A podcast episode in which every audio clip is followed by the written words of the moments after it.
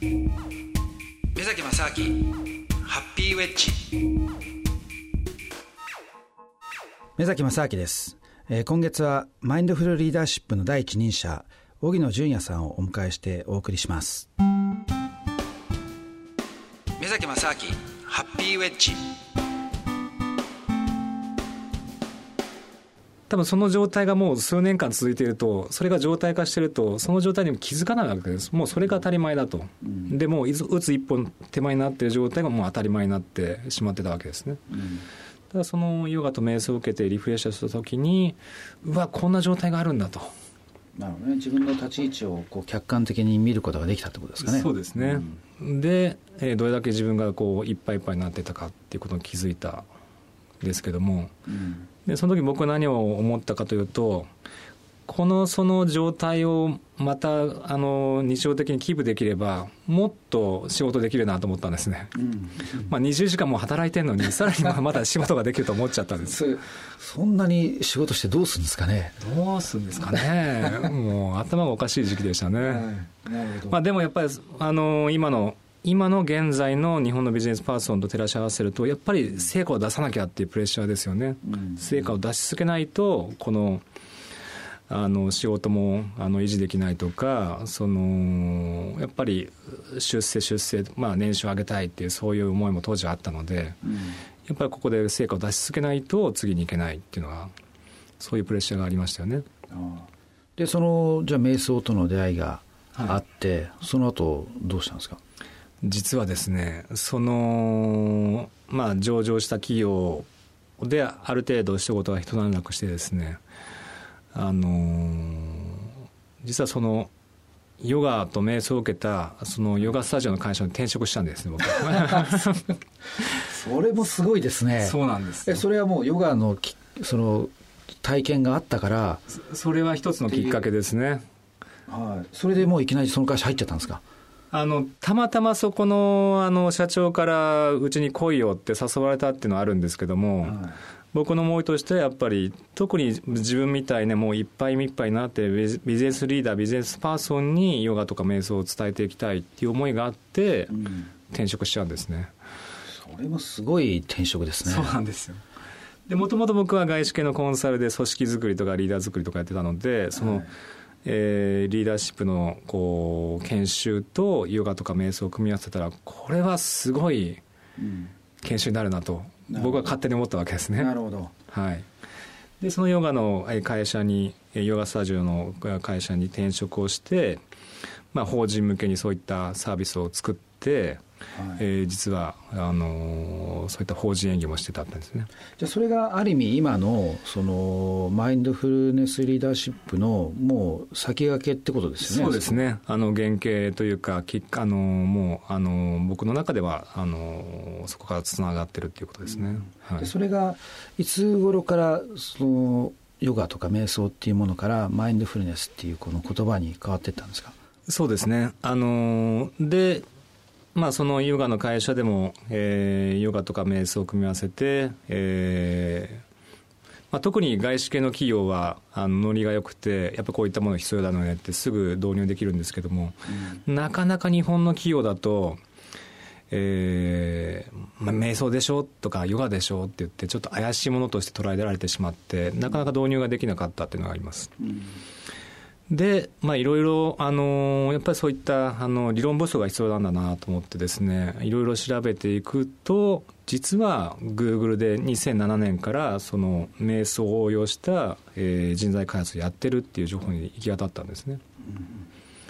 で、調べていくと、その、まあ、マインドフルネスという言葉で、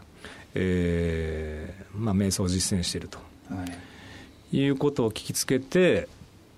あのそれこそそのプログラムこそ僕がやんなきゃだめだと、日本で展開するのは俺だと。もうそれまではじゃあ日本では全く誰もやってなかったんですか？やってなかったですね。実はそういった情報はいろいろ入ってきたんですけども、はい、あの実際やってる人はいなかったんですね、うん、なので僕はですねあのそのプログラムまあ、グーグルで開発されたそのプログラムは、サーチインサイド Yourself っていうプログラムなんですけども、はい、まあ、それをこう、えー、展開している組織の CEO にですねサンフランシスコに会いに行くんですね。あはいはい。はい、ごいですね。やっぱ行動力がすごいですね。そうですね。思い立って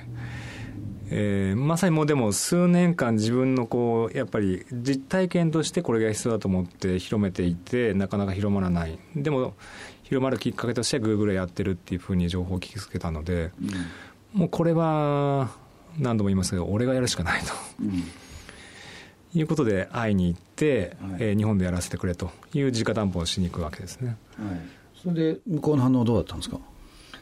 まあ、やってみたらいいじゃんっていう そういうの軽いノリで。そんな軽いんですか？そうなんです。えでもできるかできないかっていうのはその例えばあのあなたにはどのぐらいその、ね、能力があるかとか実際そのマインドフルネスなり瞑想なりの経験があるのかみたいな話っていうのはやっぱされたんですか？そうですね。あのそういったこともこれまでどういうふうにそのヨガとか瞑想とかをビジネスリーダーに伝えてきてますよとかですね。でもともとはその外資系のコンサルでこういった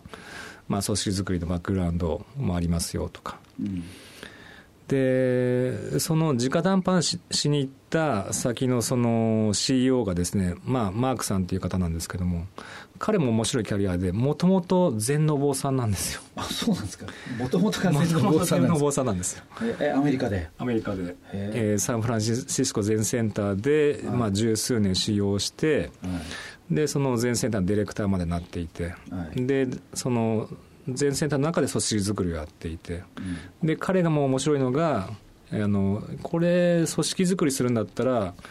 っぱりその MBA 的な手法がいいんじゃないかって言って彼はニューヨーク大学の MBA にあのお坊さん辞めて行っちゃうんですね。そうなんですか。で MBA を取って自分で起業して起業して、はい、あの成功した人人でもいるんですけども、はい。でそういった人なので、グーグルが呼ばれて、そのこのプログラム開発に携わってくれと、うん、いうことで、えー、そのサーチインサイド・ユアセルフのプログラム開発に携わり、その組織の、まあ、そのプログラムを世界中に広めていくための組織の CEO になってしまうんですね。うんうんうん、なんか結構こう親和性があるというか、あの共感値が高い話が初めからできたんですね、そのマークさんと。でもこれあれですよね、先ほどのね、お話だと、そのシカゴブルースが3連覇した時って、これってだいぶ昔ですよね。はい、そうですね。いつ、なんか80年代とかですか？ですね。はい、ですよね。で、ってことは、まあ当時はやっぱりまだ、そのスポーツのまあ延長線上という形でやっていたものが、はいそのどの辺のきっかけでこれビジネスにそのマインドフルネスっていうのは使われるようになったんですかね。やっぱりグーグルが初めてだったんですかね。あの一つのきっかけとしてはグーグルで、えー、2007年から開発されたっていうのが大きいと思います、うん、なるほどね。